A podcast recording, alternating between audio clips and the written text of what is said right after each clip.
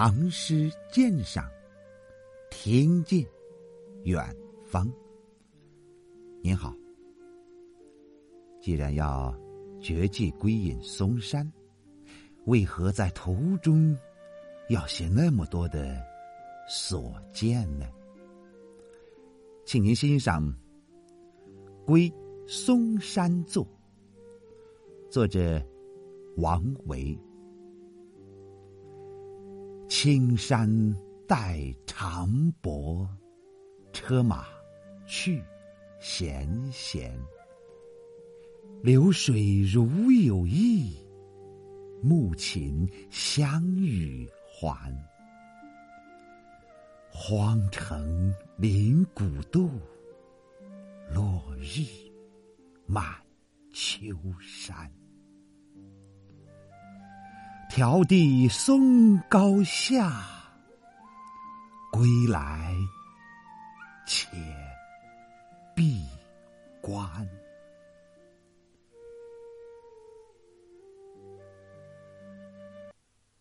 这首诗写作者辞官归隐途中所见的景色和心情。嵩山，古称中岳，在今河南的登封县北。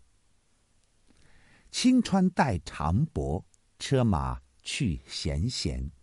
首联描写归隐出发时的情景，紧扣题目中的“归”字。清澈的河水环绕着一片长长的草木丛生的草泽地。这里说明一下，草木丛生的草泽地也就叫做“柏”。离归的车马缓缓前进。显得是那样的从容不迫。这里所写望中景色和车马动态，都反映出诗人归隐出发时一种安详闲适的心境。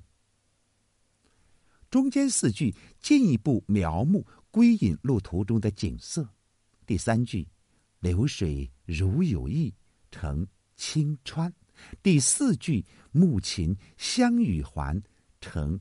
长柏，这两句又由车马去闲闲直接发展而来。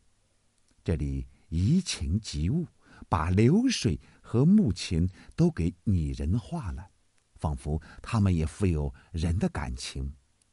河川的清水在汩汩的流淌，傍晚的鸟儿也飞回林木茂盛的长柏中去栖息，它们。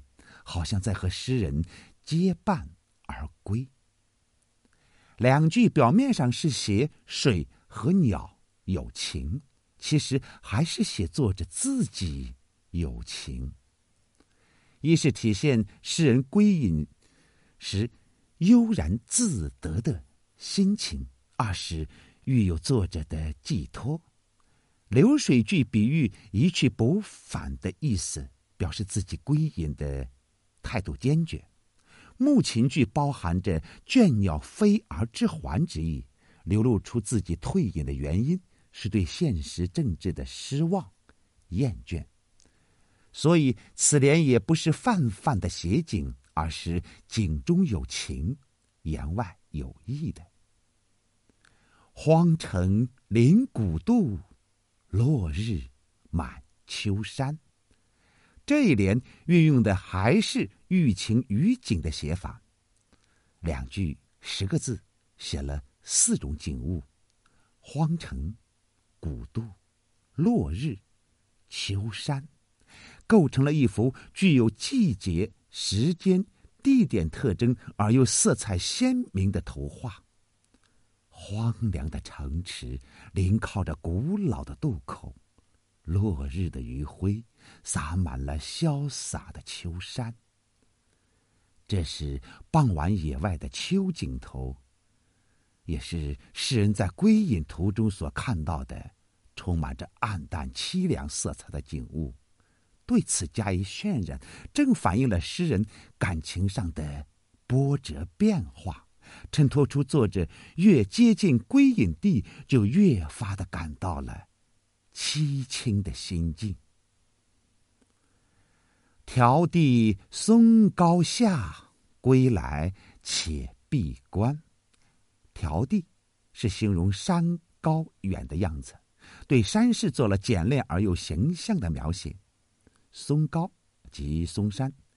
前句交代归隐的地点，点出题目中的“嵩山”二字；归来写明归山过程的终结，点出题目中的“归”字。闭关不仅指关门的动作，而且含有闭门谢客的意思。后句写归隐后的心情，表示要与与世隔绝，不再过问社会人事，最终点明辞官归隐的宗旨。这时，感情又趋向了冲淡、平和。整首诗写的是很有层次，随着诗人的笔端，既可以领略归山途中的景色遗幻，也可隐约的触摸到作者感情的细微变化，由安详从容到凄清悲苦，再到恬静淡泊。说明作者对辞官归隐既有闲适自得、积极向往的一面，也有愤激不平、无可奈何而求之的一面。诗人随意写来，不加雕琢，可是写得真切生动，含蓄隽永，不见复杂的痕迹，却又有精巧韵结之妙。沈德潜说：“写人情物性。”美在有意无意间。方回说：“不求功，而未尝不功。”正道出了这首诗不攻而攻、恬淡清新的特点。作者吴晓林。谢谢您的收听，咱们下回再会。